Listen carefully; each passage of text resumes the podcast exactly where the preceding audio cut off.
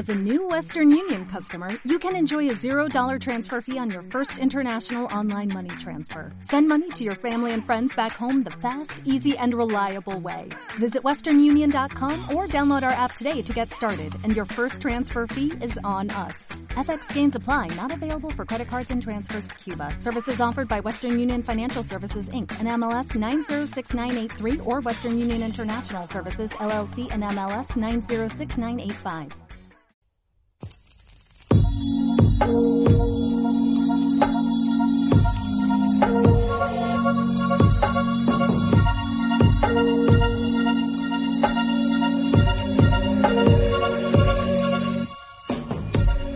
amigos, ¿cómo están? Muy buena tarde aquí. Bienvenidos a su casa sanamente en la mejor radio por internet, Radio Tumbao. Y hoy tenemos un programa muy especial para todos ustedes de una invitadaza, una gran amiga que ahorita les voy a presentar. Y bueno, este es un tema que me parece muy importante porque hemos estado recibiendo muchos mensajes en función de lo que pasa con las enfermedades que estamos sufriendo, que sufrimos a lo largo de nuestra vida y cómo se van relacionando con nuestras emociones. Entonces, hoy tenemos una invitadaza y bueno, antes de presentarla, eh, me gustaría que esto fuera más interactivo, que ustedes pudieran hacerle preguntas a nuestra invitada de hoy, que está muy entusiasmada por estar aquí.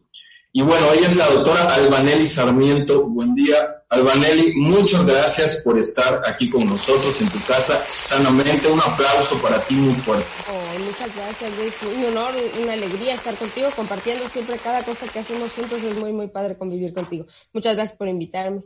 No, gracias a ti por la invitación. Y bueno, antes de iniciar con este tema, me gustaría leerles el currículum de la doctora Albanelli, ella es médico general por la Universidad de La Salle, es médico especialista en psiquiatría. También por la Universidad de La Salle tiene una alta especialidad en psiquiatría de Hospital General en el Hospital Ángeles del Pedregal de la Universidad La Salle. Es integrante del Comité de Ética de la Asociación Psiquiátrica Mexicana, expresidente también de la Asociación Psiquiátrica Mexicana, capítulo Campeche ex vicepresidenta de la Asociación Psiquiátrica Mexicana Región Sur, se dedica a la consulta privada en el Hospital Bozán y también trabaja en el Hospital Psiquiátrico del Estado de Campeche. Miren nada más a esta invitada con este gran currículum. Bueno, Albanelli, pues vamos a empezar. ¿Qué te parece este programa? Y me gustaría pues que nos platicaras un poquito acerca de cómo es que mi estado de ánimo puede repercutir en mi enfermedad y que nos platiques un poco de esto y por supuesto de todos tus conocimientos. Mira, primero te digo gracias por haberme invitado, porque de repente eh, en los foros para poder hablar de psiquiatría y de lo que tiene que ver con las enfermedades mentales, pues son muy pocos, ¿no? Dentro de la consulta privada y en la consulta en el hospital, pues también es difícil de repente la interacción, porque no solamente le pasa a la gente en general, sino a los médicos de otras especialidades entender que la psiquiatría está interrelacionada o los temas de psiquiatría están interrelacionados con medicina general. Este, no, no es como lo frecuente, ¿no? Dentro de nuestra formación, la parte psiquiátrica no, no ocupa gran espacio cuando somos, ay, perdón, cuando somos médicos generales y este y entonces pues prácticamente vas descubriendo estas áreas dentro de, de la especialidad y, y, lo que vas haciendo en, la, en las áreas eh, públicas y privadas en, los hospitales este es, es, muy importante el tema ¿por qué? porque eh, mucho de, de, lo que nosotros eh, sentimos obviamente a lo largo de la vida cuando son temas difíciles, temas duros o temas durante mucho tiempo van afectando nuestra emoción, sí repercuten en la salud. ¿Por qué? Porque eh, hay una interacción dentro de la parte eh, eh, en el cerebro, pues, en, en, donde nosotros regulamos la emoción, que está este, en interacción también con los sistemas endocrinos, inmunológicos, ¿no? Y por eso repercute, ¿no? El cómo vamos estando durante un periodo largo o durante un periodo muy intenso en nuestra salud en general. Eh, la primera enfermedad psicosomática que se describió, por ejemplo, fue el asma, ¿no? Eh, y se ha visto una asociación con trastornos de ansiedad. Y el asma, pues como tú lo sabes, o la mayoría lo, lo, va detectando, son enfermedades que se detectan en la infancia, o sea, no, no necesariamente empiezan las crisis, o, de hecho, no hay un asma en la edad adulta, sino casi todo empieza en la infancia y desde ahí, ¿no? Tenemos la idea de que los niños no se dan cuenta, no se enteran de nada, a ellos no les pasa nada, los niños siempre, por la resiliencia que tenemos cuando somos pequeños, pero la realidad es que obviamente todo lo que va, eh, eh, eh pues, eh, influyendo en, a lo largo de nuestra formación en la infancia también tiene repercusiones. Entonces, este, las migrañas, las colitis, las gastritis, que es lo más frecuente que podemos ver como médicos generales o en un hospital general, mucho, mucho, si tú rascas hacia atrás, te vas dando cuenta que tiene que ver con las emociones, ¿no? Oye, entonces, perdón, Albanelli, entonces, cuando hablamos de asma, hablamos de gastritis, hablamos de colitis, todo se relaciona con la infancia, es decir, porque ahorita hablabas del asma como una eh, somatización, a lo mejor lo entendí de esa manera, ¿no? Que el cuerpo somatiza las emociones que está recibiendo por parte del ambiente familiar, por parte de los padres, porque aparentemente los niños no ven, no escuchan, y, muchos papás en casa eh, y, familias pues acostumbran a tener discusiones, pleitos, eh, y en este sentido, bueno, todo esto va repercutiendo desde la niñez y se va a desarrollar o se va a convertir, por decirlo así, en una enfermedad con un asma.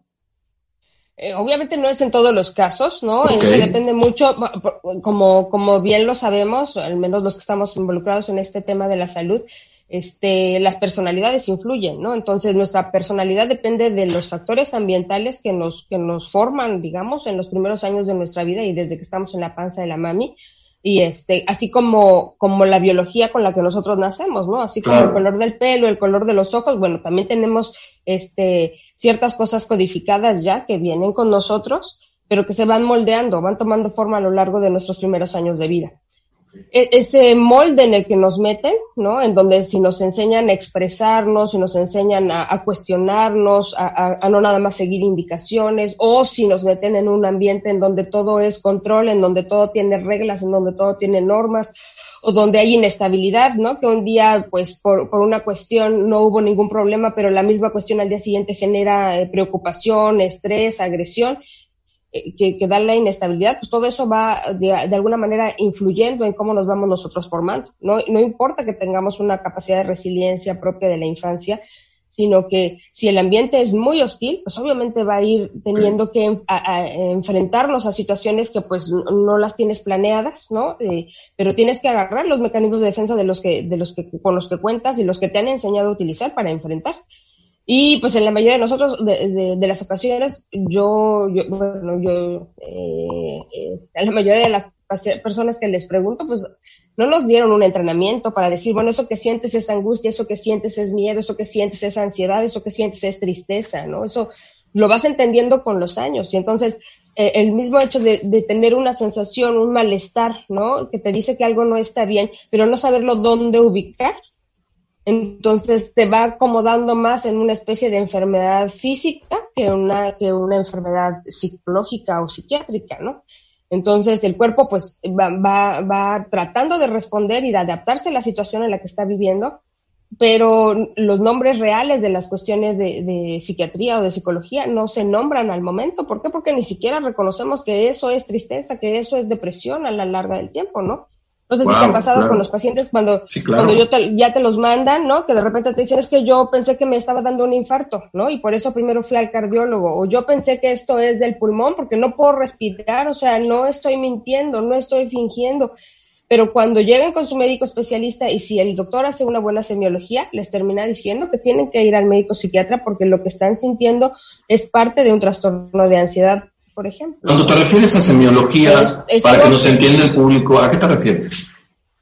Ok a, poder eh, desmenuzar, desglosar punto por punto qué síntomas está teniendo esa persona, ¿no? No es nada más, ah, le faltó el aire y es ansiedad, obviamente tiene que cumplir ciertos criterios y esos criterios, este, pues la única manera de saberlos es entrar y preguntar uno por uno, ¿no? Cómo está durmiendo, si tiene sensación de falta de aire, si tiene angustia, cuánto tiempo dura, en qué momento se presenta, o sea, tiene uno que hacer una muy buena investigación en el, momento de hacer la historia clínica, independientemente de los laboratorios y las placas y apoyarse en el, en el diagnóstico que da el médico que, esté viendo, especialista en el momento, pero, pero mucho de, de, la información que te van a dar, pues la tienes que obtener tú en el consultorio a través de la clínica y es lo que justamente al paciente le ayuda a entenderse el por qué está sintiendo lo que está sintiendo en las situaciones que está pasando.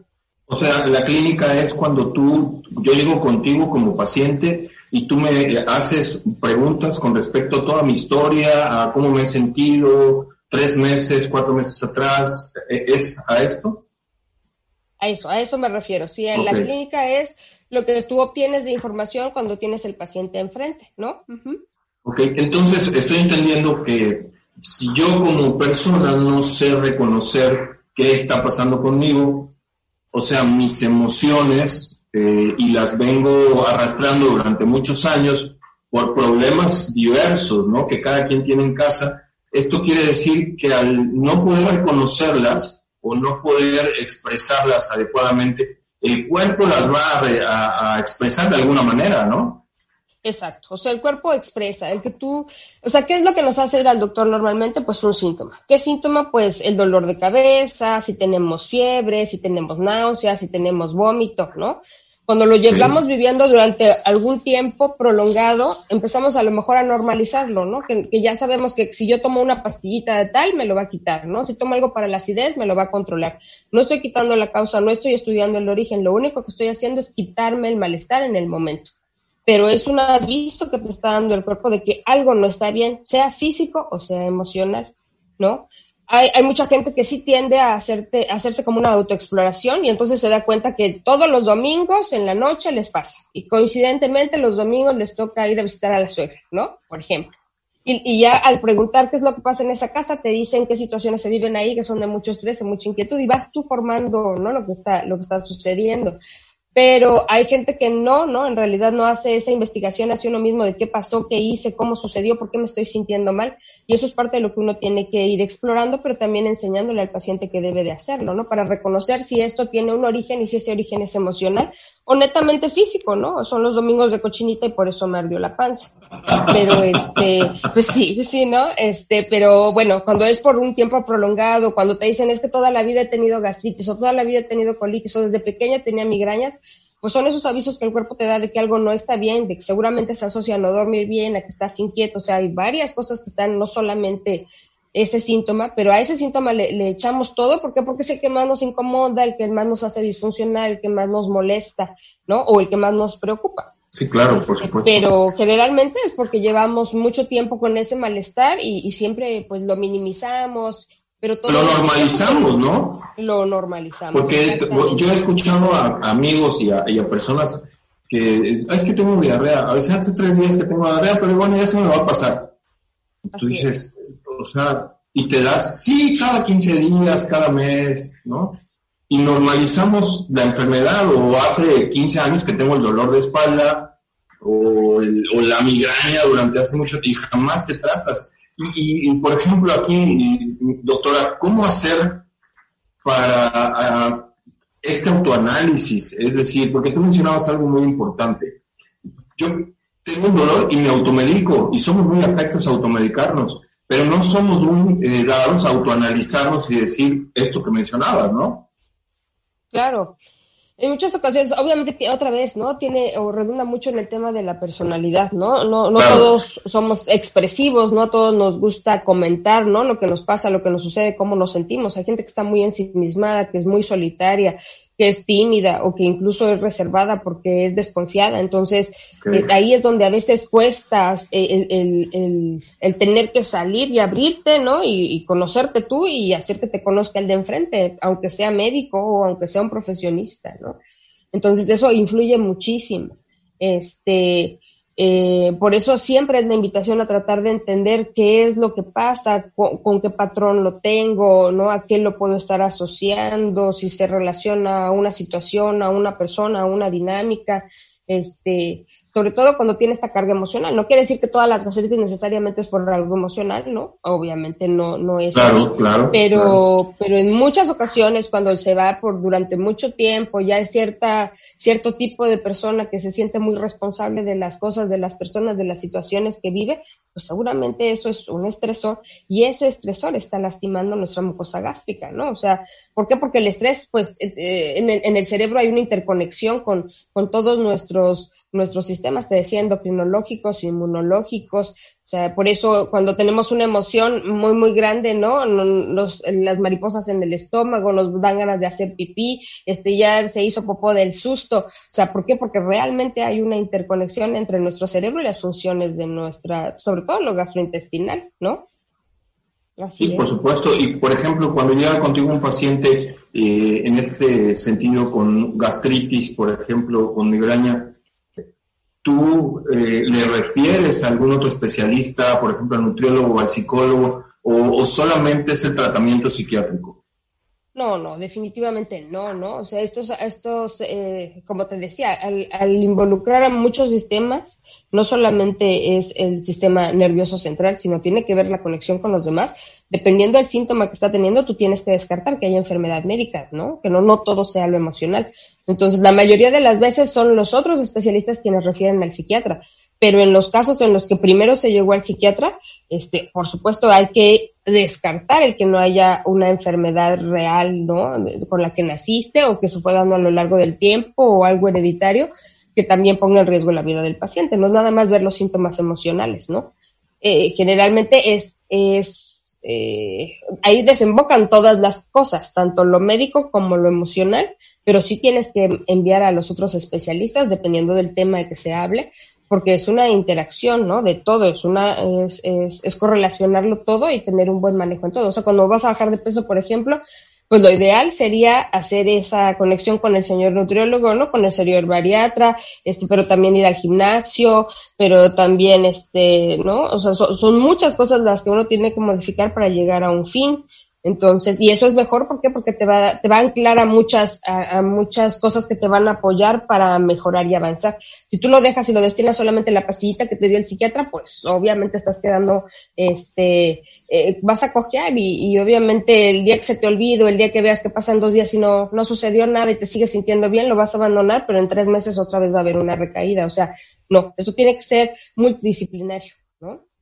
Perfecto. Y por ejemplo, cuando yo llego contigo y te digo, hace 10 años que estoy tomando esta pastillita y ya no me hace efecto, eh, pues mucha gente tiene miedo de cambiar medicamento, mucha gente tiene miedo de ir al psiquiatra porque dice que se va a volver adicta o que se va a volver dependiente del medicamento. Eh, y, y, es por eso que a veces hablamos del apego al tratamiento que cuesta tanto trabajo. Por ejemplo, en esto de la dieta que decías, yo, me imagino una persona que llega con el nutriólogo y el nutriólogo lo refiere a porque hay un, a lo mejor, trastorno de alimentación y, tiene que eh, ir con el psiquiatra porque hay una afectación ahí cognitiva, neurológica. Entonces, probablemente le cueste trabajo asistir contigo porque no hay o por qué hay ese miedo, a, doctora, a esta parte de apegarme al tratamiento o tomar cierto tipo de pastillas? ¿Cómo hacer para que nuestros pacientes puedan apegarse realmente y perderle el miedo porque es algo controlado? Obviamente tú como especialista vas a tener como un, control sobre el medicamento, ¿no?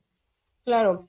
Mira, esa pregunta que tú haces obviamente es súper valiosa porque es lo de siempre, es el pan nuestro de cada día cuando los pacientes generalizan eh, diciendo que el medicamento psiquiátrico puede causar adicción, pues están prácticamente hablando solamente de benzodiazepinas. Y las benzodiazepinas pues son medicamentos que son muy útiles para algunos casos, pero por tiempos cortos, ¿no? Puesto que no van a hacer realmente una modificación al 100% en la estructura cerebral y los van a mantener estables aún después de tomarlas, sino es algo que en el momento te va a ayudar a aliviar el síntoma, como cuando tienes una infección y tienes fiebre, vas a tomar paracetamol y te va a quitar el malestar en el momento, pero no te va a quitar la infección. Necesitas hacer un, tomar un medicamento mm, que sí mate al bicho para que la infección ceda. En psiquiatría también es así, o sea, la cuestión de ansiedad, por ejemplo, la cuestión depresiva se trabaja con antidepresivos y a veces uno se auxilia de antipsicóticos y de estabilizadores del ánimo para mejorar al paciente. Pero obviamente este, el efecto que causa en el cuerpo es muy diferente al de las benzodiazepinas.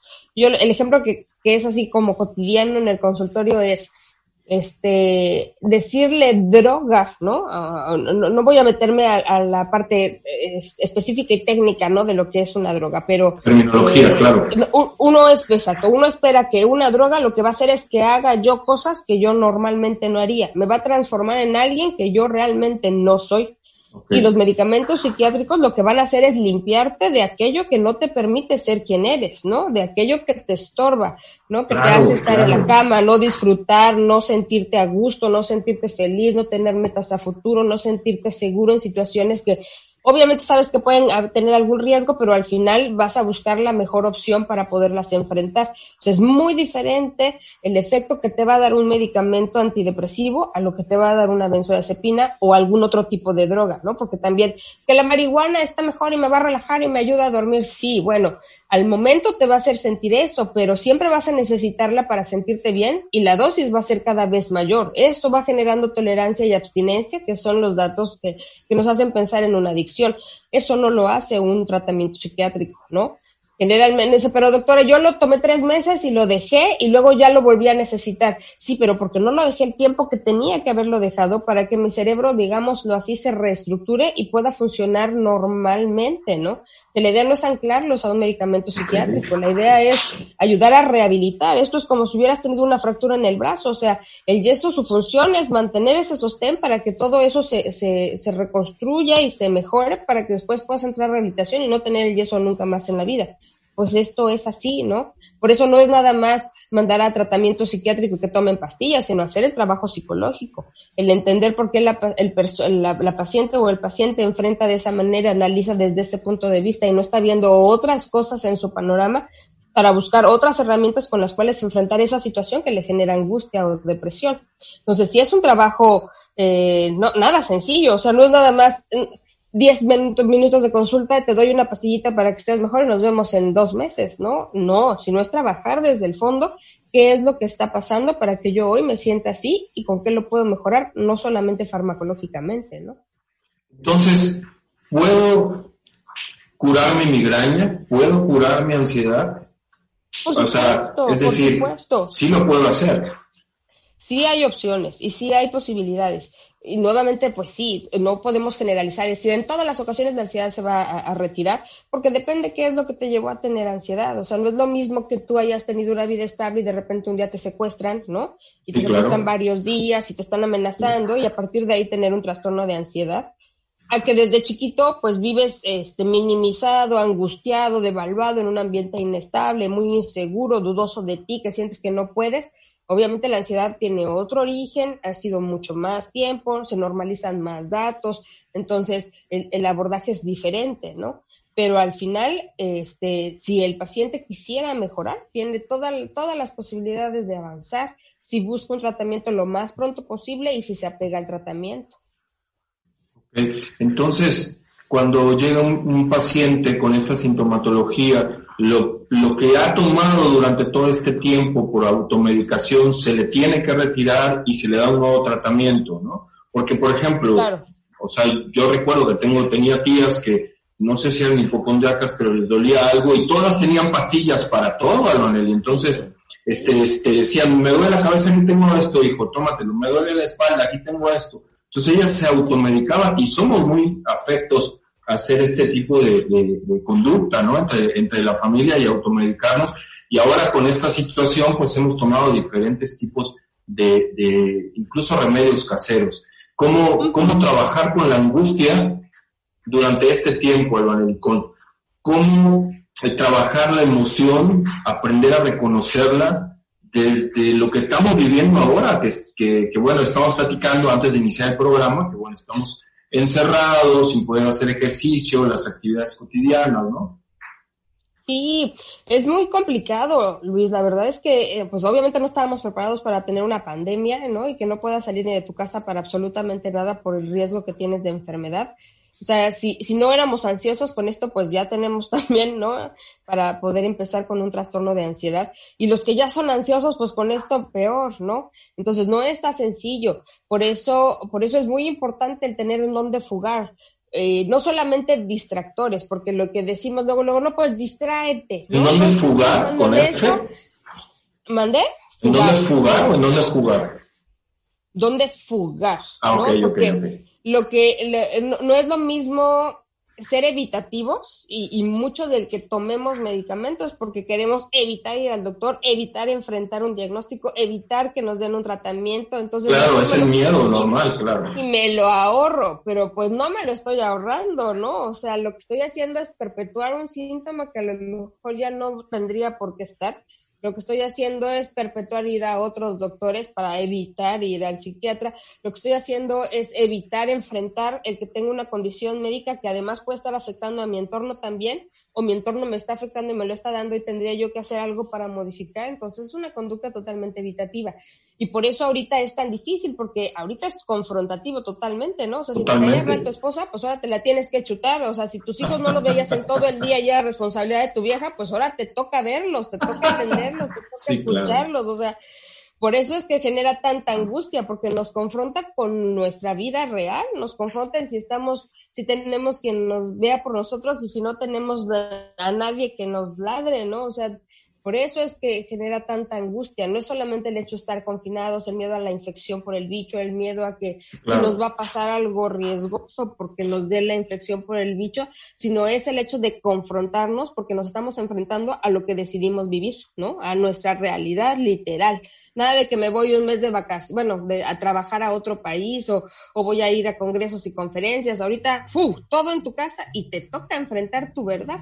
Entonces, por eso es que sí necesitamos un lugar en donde fugar, o sea, cómo hacer ejercicio en casa, cómo gritar y, y, saltar, cómo escribir, escribir y escribir, o escuchar canciones e integrar, pero también necesitamos ir a trabajar esos aspectos, ¿no? Y la verdad es que si estamos teniendo síntomas físicos y ahorita no estamos durmiendo bien y estamos subiendo de peso y no estamos haciendo ejercicio, pues sí toca buscar ayuda profesional para que esto no nos mate por la angustia, ¿no? Ya no es el COVID, o nos pone también en nuestro sistema, nuestro sistema inmune débil para poder enfrentar menos bien a el bicho, ¿no? Si estamos ansiosos y estamos estresados, pues estamos inmunocomprometidos y eso nos facilita el hecho de tener infecciones y enfermedades en general. ¿La ansiedad es diferente del estrés, Nelly? Pues el, estrés, el estrés es una parte de la ansiedad, ¿no? O sea, los trastornos de ansiedad son varios este, En la clasificación, digamos, psiquiátrica, la ansiedad se divide en varias, en varios tipos, ¿no? Desde las fobias, fobia simple, fobia específica, trastorno de ansiedad generalizada, trastorno de estrés post-trauma. Entonces, el estrés es un tipo de ansiedad, por así decirlo. Pero, ¿qué es lo que nos causa el estrés? Pues a cada persona nos genera estrés. O sea, hay cosas que, por ejemplo, lo hablábamos el día que me invitaste, ¿no? A, la plática, ¿no? Tú, te digo, no, qué estrés me van a ver y me vas a entrevistar y la gente, ¿no? Y te ríes y me dices, ah, es lo de siempre. Entonces, algo que para ti no es estrés, porque estás ya muy hecho en tu programa, ya muy hecho para la plática con la gente, ¿no? De repente para mí puede ser estrés porque no es lo mismo darle una consulta a alguien y de frente platicar uno a uno a, estar expuesta a gente, ¿no? O sea, eh, el estresor es el mismo, pero la, la, manera en la que enfrentamos ese estrés es diferente por cómo somos, a lo que nos dedicamos. Entonces, este, sí hay que hablar de un estrés, pero es específico para cada persona que lo está estresando, ¿no? O sea, pueden haber estrés en común, como la carencia de, de, no sé, de, trabajo. Y eso puede ser un estresor para ti y para mí de la misma manera, pero hay otros que son más específicos para ti y no específicos para mí, por ejemplo, ¿no?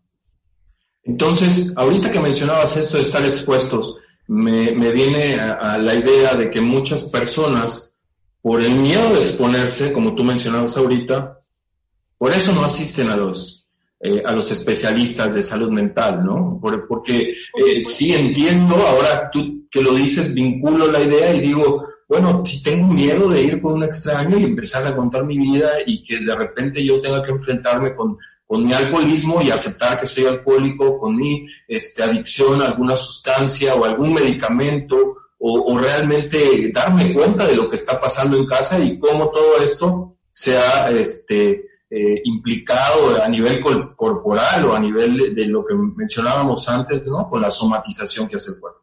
Oye, Vanelli, pero antes de seguir, quiero eh, leerte algunos saludos. Un saludo para, para todos. Víctor Arechida, te manda un fuerte abrazo, un saludo, un saludo para Johnny Aguilar, también la psicóloga Arlet Zárate, también que nos está viendo. Para Adriancito Arechiga, hola, los quiero mucho, muchas gracias, hijo, un beso para ti. Para Paola Mena, también un abrazo y un beso. Lore, también un abrazo y un beso. Saludos para Margarita Tepetzi, Jorge Río, Fernando este, Rodríguez, un abrazo para ellos. Luz Pacheco también lo está viendo, Marlene Sosa, eh, Erika Chapa. Zaira dice, yo vivo, mira, aquí tenemos una pregunta muy interesante. Dice, yo vivo con una persona que es ansiosa, pero no quiere buscar ayuda. ¿De qué manera se le puede convencer o ayudar? Pues bueno, obviamente sí es, es difícil el trabajo porque siempre hay una resistencia, ¿no? Y, la primera resistencia es el hecho de tenernos que exponer, el tener que ir a hablar con alguien. Y por eso, ah, o sea, hace, hace, rato que lo decías, me acordaba de ayer, fue la última vez que lo escuché, donde decían, ¿por qué voy a ir con alguien a contarle mis cosas, ¿no? Cuando la vida de esa persona seguro ni perfecta es pero pues lo que vas a ir a hacer es a trabajar y organizar tu vida, no importando quién le está organizando, quién te está ayudando a ver cosas que tú no estás pudiendo ver, ¿no? Porque mucha gente piensa que nuestra función es decirles qué deben de hacer y qué no deben de hacer en, la vida, ¿no? ¿Qué decisiones tomar? Si me voy a quedar con esa persona, me voy a divorciar, si me tengo que cambiar de casa o no me debo de cambiar. Y obviamente son decisiones que nosotros no vamos a tomar, los tiene que tomar la persona que está teniendo el problema, pero en base a analizar todos los aspectos pros y contras de lo que está viviendo en el momento. Y como familiar, por ejemplo, ¿qué puedo hacer para, porque es una persona mayor, por ejemplo, es un adulto mayor o es mi esposa, ¿no? A lo mejor el adulto mayor tiene problemas de depresión y ansiedad por lo que está pasando y mi esposa a lo mejor tiene problemas con el uso y abuso de sustancias. ¿Cómo yo debo de entender como familiar que debo de empezar a, a brindarles la ayuda porque a veces es aunque no quieran, ¿no? ¿O qué opinas, doctora? Sí. Sí, en muchas ocasiones es pues empezar a trabajar sobre lo que está pasando por eso que no estoy queriendo arreglar.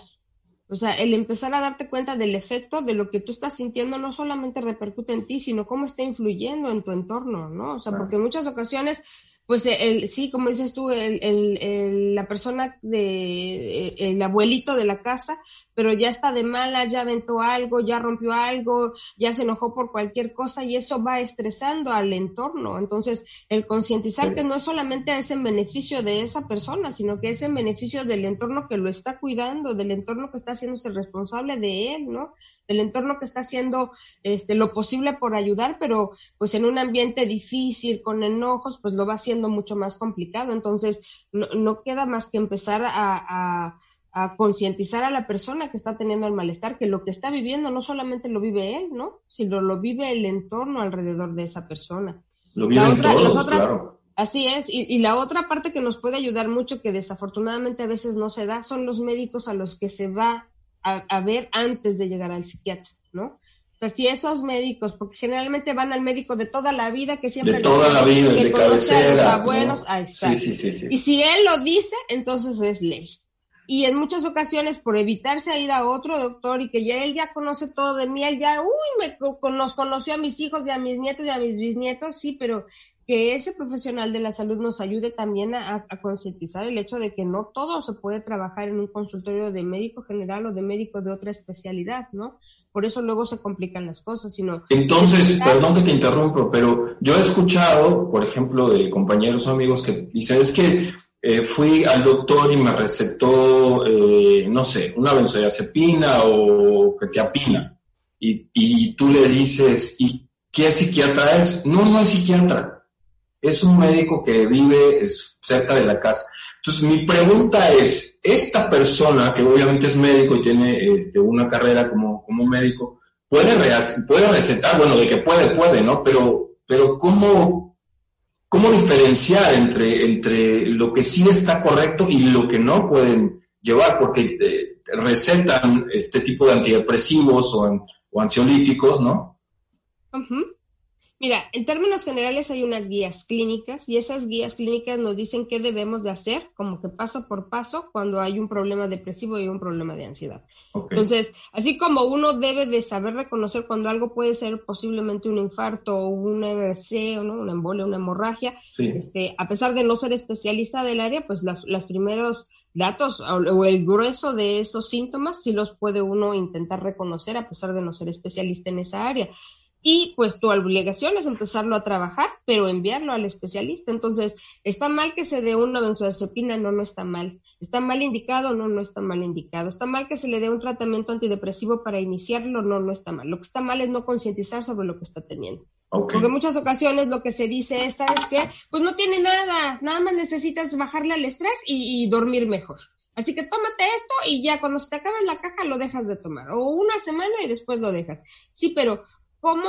Si justamente es eso lo que no ha podido hacer la persona durante muchísimos años de su vida, ¿no? O sea, primero, ni siquiera reconocer qué es estrés para mí porque a lo mejor yo siento que no, no me estresa que mi esposo me grite todos los días, porque ya me acostumbré, llevo 30 años viviendo con él y eso no es estrés.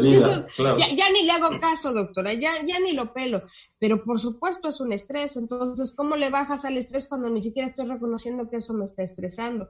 Entonces, es ahí donde sí, sí es correcto tomar lo que me acaba de dar mi médico de toda la vida, que me ama y me adora y yo lo amo a él, pero lo segundo es decir, bueno, él me lo está iniciando, pero yo necesito ir al especialista que, se que trabaja en esos aspectos, ¿no? Ok, ok, ok, perfecto. Bueno, Zaira, esperamos eh, eh, haber eh, pues resuelto esta duda. saludos para Rodrigo Mora, muchos saludos para Ricardo Castro, saludos, saludos amigos de toda la vida. Erika, un gusto escucharle. Sin duda la doctora ha sido parte de la mejoría en la salud mental de mi hija y de paso en la mía.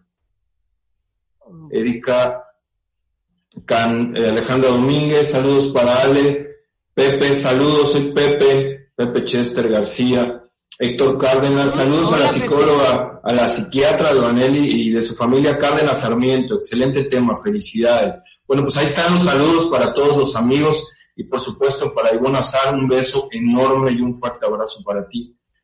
Al rato nos vemos. Bueno, entonces, a ver, y vamos a continuar con este tema porque me parece muy importante.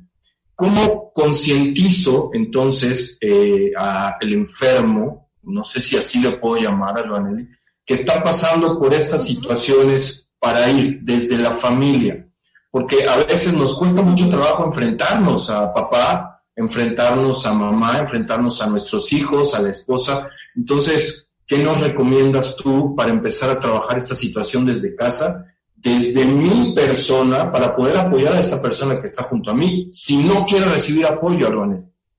Claro, mira, yo creo que algo que nos ayudaría mucho en general en la vida, no nada más para las cuestiones netamente psiquiátricas, es la empatía, ¿no? El, que tú logres poderte, ponerte en los zapatos de la otra persona y entender desde donde él está viendo esa situación y por eso nada más ves, está viendo el punto negro pero desde ahí ver cómo yo podría ver otros o detectar otros aspectos, otras formas, otras maneras y tratárselo de explicar, eso es lo que yo creo que más puede ayudar, ¿no? El, el de repente lo que hacemos es juzgarlo, ¿no? O criticarlo. O, o, o, o, tacharlo de que él es el que está mal, él es el único que está nervioso, él es el que no duerme bien, él es que nos está dando problemas a todos pero si fuéramos un poquito más empáticos y nos ponemos desde el punto de vista de esa persona, no, pues a lo mejor es un señor que ya no sale de su casa, no, no nada más por el COVID, sino porque de verdad está confinado en su casa, porque tiene silla de ruedas, porque ya no ve bien, porque ya no tiene el aparato auditivo, porque le estorba y no lo quiere escuchar. Además, ¿cómo me van a ver allá enfrente salir en mi silla de ruedas, no? O sea, de que me, se van a burlar de mí, van, o sea, todas esas ideas que tenemos en la cabeza que son distorsiones, pero pero pues las vamos teniendo a lo largo de nuestra vida y así nos enseñaron a hacer y pues obviamente a los 80 es difícil que nos cambien. Entonces, uno como hijo, uno como nieto, lo que uno puede hacer lo inicialmente es eso, ser empáticos, ¿no? Y, y eso es tratar de hablarle con más suavidad, de explicarle con más delicadeza. No se trata de, de, darle el avión y tampoco se trata de dejarlo ahí ahora que se lo coman los gusanos porque él no quiere recibir ayuda, yo, creo que si, lo, si, si nuestra manera de hablar con esa persona fuera con mayor empatía, seguramente conseguiríamos poquito a poco, poquito a poco, el intentar que, que decida buscar la atención o aceptar el que le quieran dar la ayuda, ¿no? Pero eso es lo más importante, me parece, la empatía. Si fuéramos empáticos, mira, no habría maltratos, no habría abusos, no habría nada. Entonces, este, creo que sería un muy buen primer paso, ser empáticos. Perfecto. Y Aloneli, cuando hablamos acerca de esta empatía, eh, ¿cómo trabajarla? ¿De qué manera puedo yo, eh, desde tu experiencia, empezar a, fomentarla? porque a lo mejor ya estoy harto de estar en la casa con ellos, como decíamos hace rato, me toca esta, esta situación y tengo que convivir con ellos. Ya me di cuenta que a lo mejor mi esposo tiene tiempos muertos y que eh, se encierra en un cuarto y de ahí no sale hasta las 4 de la tarde, pero realmente yo me estoy haciendo cargo de la casa. Digo, hablo de las experiencias de muchos pacientes que, que a lo largo de este, de este confinamiento hemos tenido, pero bueno, ¿cómo establecer esta empatía? ¿Cómo hacer que yo sea empático con la otra persona? Porque, pues de entrada, a lo mejor no quiero o no, no puedo reconocer lo que a mí me está pasando con esa persona, ¿no? Sí, y ahí otra vez es hablar de cuestiones de personalidad, ¿no? ¿Por qué no somos empáticos? Pues porque de personalidad no nos gusta ver en el otro, vemos en nosotros. Vemos lo malo que hacen los otros para afectarnos a nosotros, pero no vemos lo que nosotros podemos estar favoreciendo el que esa persona se comporta así con nosotros, ¿no? O sea, si es más cómodo echar la culpa al de enfrente que agarrar, ¿no? Al toro por los cuernos. Pero, pues, eh, eso es el primer trabajo. Para poder ser empáticos, tenemos que querer empatizar. Y eso cómo se hace, pues no solamente viendo, o sea, viendo en nosotros qué podemos estar facilitando para que eso se esté dando. Y también, entonces, después ponerlo en los zapatos del otro y hacer el mismo trabajo, pero de allá para acá. ¿no? Entonces, para poder empatizar, primero tenemos que saber reconocer en nosotros mismos, ¿no? Tanto las cosas positivas que podemos estar haciendo, pero también las negativas, ¿no? A veces mucho de que te contesten mal o de que de repente haya rebeldía o que no te quieran obedecer o hacer caso, ¿no? O tomar en cuenta tu opinión, es porque a lo mejor uno también lo ha provocado con la actitud, ¿no? Si llega uno una actitud prepotente y diciendo que yo aquí estoy muy bien, pero los que están mal son ustedes, pues ya estás ahí cerrando las puertas a la empatía, ¿no? Porque nadie va a voltear a ver y decir, bueno, viene cansada, o viene cansado, o está harto, o él sí tiene el estrés de tener que ir al súper todas las veces y pues a él es el primero que le puede dar y nosotros no lo estamos viendo, o sea, definitivamente que el primer paso para la empatía es que nosotros mismos este, reconozcamos en nosotros lo no positivo para poder ir a ayudarle al otro a buscar las cosas buenas que sí hay, ¿no? Y entonces este es un trabajo interdisciplinario. No nada más es un trabajo de ir al médico, ¿no? Sino también, por ejemplo, si yo tengo una gastritis y voy contigo y tú me dices que hay un rollo ahí, a lo mejor emocional, de que no puedo resolver los problemas adecuadamente y que mi estómago lo, relaciona de esta manera y bueno, tengo problemas estomacales, este, pero me causa ansiedad, voy contigo, pero también tengo que resolver los problemas de alimentación y al mismo tiempo los emocionales, ¿no? Por supuesto. Sí, obviamente, pues entendemos que no somos millonarios y no podemos ir a todos los especialistas todas las semanas a cada ratito, ¿no? Pero poco a poco, pian, este, eh, pian pianito, dice y el dicho, este, ir, ir a, a, buscar ese apoyo del especialista que nos va a ayudar a estar mejor físicamente y a hacerlo integral. Inicialmente, pues sí me parece que si lo que estoy haciendo es no dormir y estoy irritable todo el tiempo, ¿no? Y ya estoy pensando de manera negativa, pues sí, definitivo, necesito un medicamento que ahorita me empiece a ayudar a sentirme mejor, a que yo duerma bien, porque no, no se puede quitar ansiedad si no estás durmiendo bien, por ejemplo, ¿no? O sea, ahí sí es incompatible. ¿Cómo hacerle para que estés feliz todo el día y no tienes un ciclo de sueño normal? Jamás pasa eso. Entonces tenemos que empezar a trabajar con que nuestras funciones estén lo más mal que puedes esperarle a los atorrazos a la terapia, por ejemplo, ¿no? O ir a hacer una modificación en los alimenticios, pero si estamos estresados, no tenemos ganas de nada, ni siquiera queremos cocinar, pues aunque yo vaya al nutriólogo y me diga que yo tengo que cortar las rebanaditas, ¿no? Y hacerlas en trocitos y pesarlos en... Pues no lo vamos a hacer.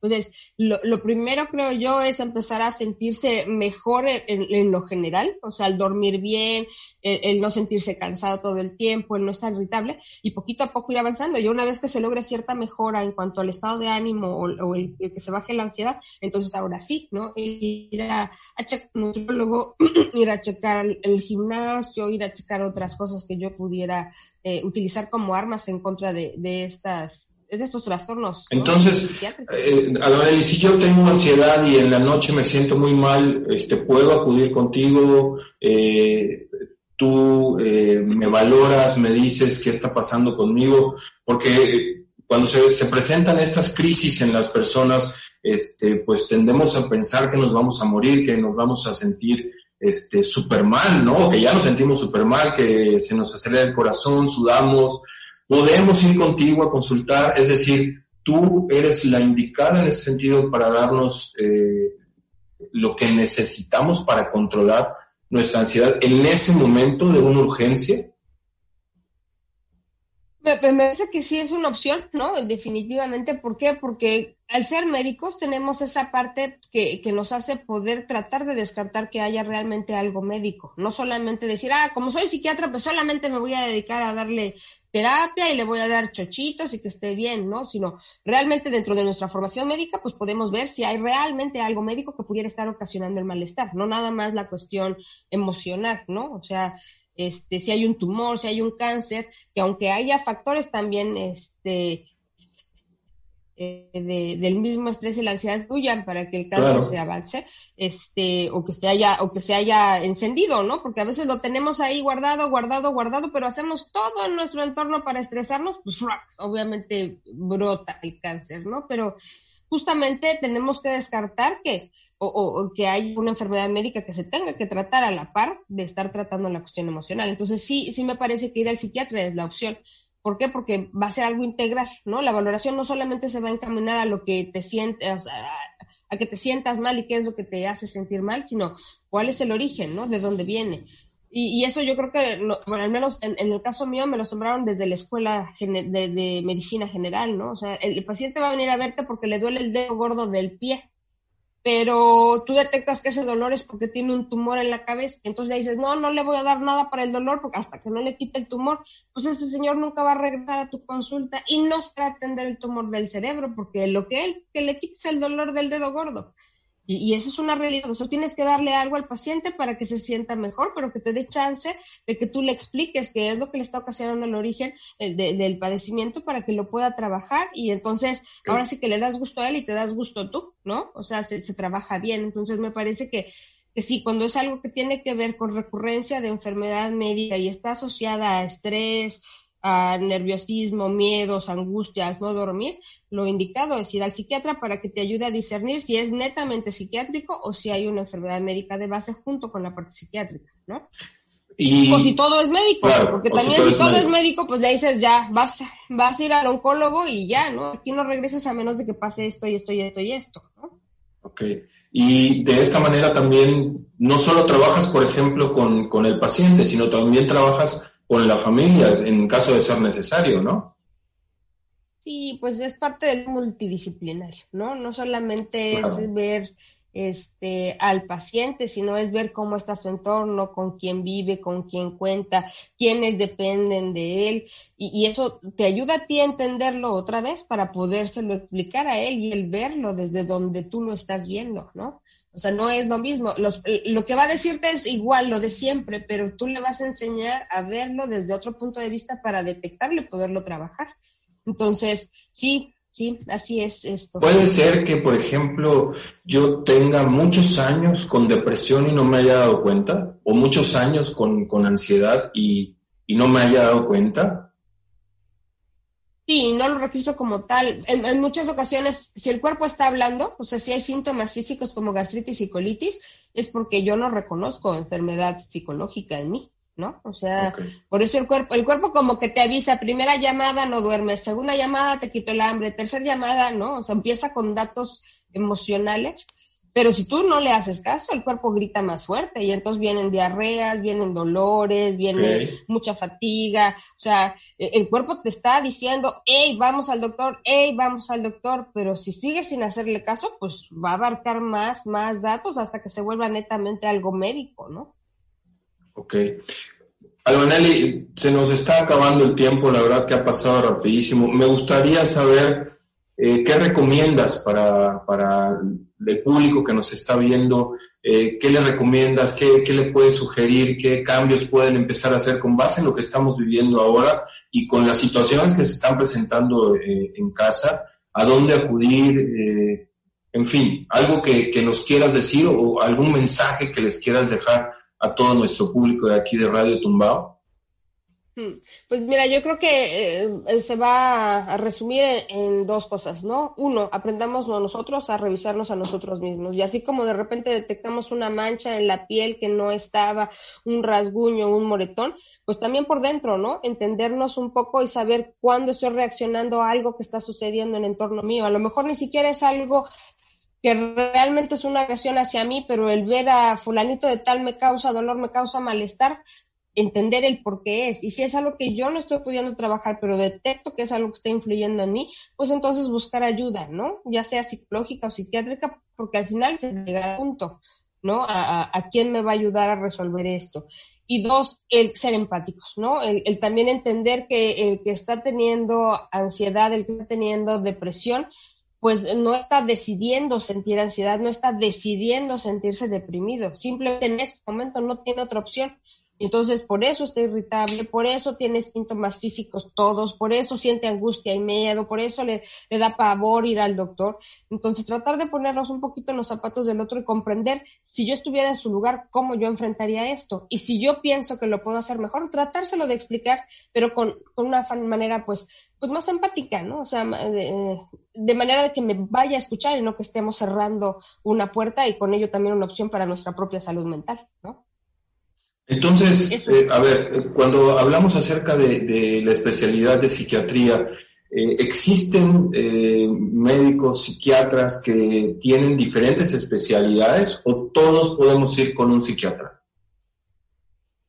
Pues bueno, obviamente como, como en medicina, tú puedes ir con el médico familiar o el médico general, por supuesto, y pues sobre su, su área lo va a trabajar, pero sí hay cosas más específicas. Entonces, por ejemplo, ¿por qué te hablo yo de las enfermedades médicas en general? Porque yo hice el, la alta especialidad en, psiquiatría de enlace, en psiquiatría de hospital general, y se, justamente se refiere a eso, a pacientes que están en un hospital recibiendo una atención por otra área de medicina pero lo que están teniendo se relaciona a lo psiquiátrico.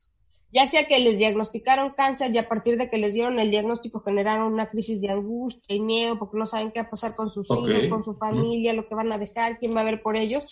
O al revés, ¿no? A lo mejor ese cáncer viene mucho, mucho originado por un estresor constante a lo largo de la vida, que gastritis y úlceras hasta que se volvió cáncer y entonces obviamente hay que trabajar para atrás. Y trabajar también con los especialistas que van a hacerlo, porque de repente un paciente que que le llama al cardiólogo 10 veces en un día porque ahora sí fue infarto y ahora sí le está dando y ahora ya se le subió otra vez y pues tienes que trabajar también con los especialistas de otras áreas, no es nada más, o sea, no te vacuna ser médico, ¿no? Y no te vacuna ser psiquiatra con, con estas cosas, pero también es, es, a eso se refiere psiquiatría hospital general o psiquiatría de enlace, ¿no? Al poder trabajar no solamente con el que es el paciente que se supone es el de los síntomas, sino con todo el entorno, médicos, enfermeras, este, familiares y, los médicos de otras especialidades. Entonces, por eso es que eh, eh, eh, esta parte de la psiquiatría es la que ve más la cuestión de medicina y psiquiatría. Pero, pues al final, todos tenemos una formación de esto igual, ¿no? En, en, menor tamaño.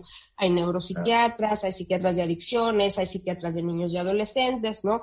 Hay más específico para esquizofrenia, de trastornos de conducta alimentaria, pero la parte que ve más la cuestión médica general con psiquiatría es esta, psiquiatría de enlace. Ok. ¿Y cualquier edad atiende Salonelli? Pues eh, sí, en términos generales sí, aunque obviamente la mayoría de población que va pues son adultos, pero cuando veo que es algo muy específico para un país o psiquiatra, por ejemplo, pues obviamente eso también se platica, o sea, no puedes tú abarcar todo, no, no es Dios, ¿no?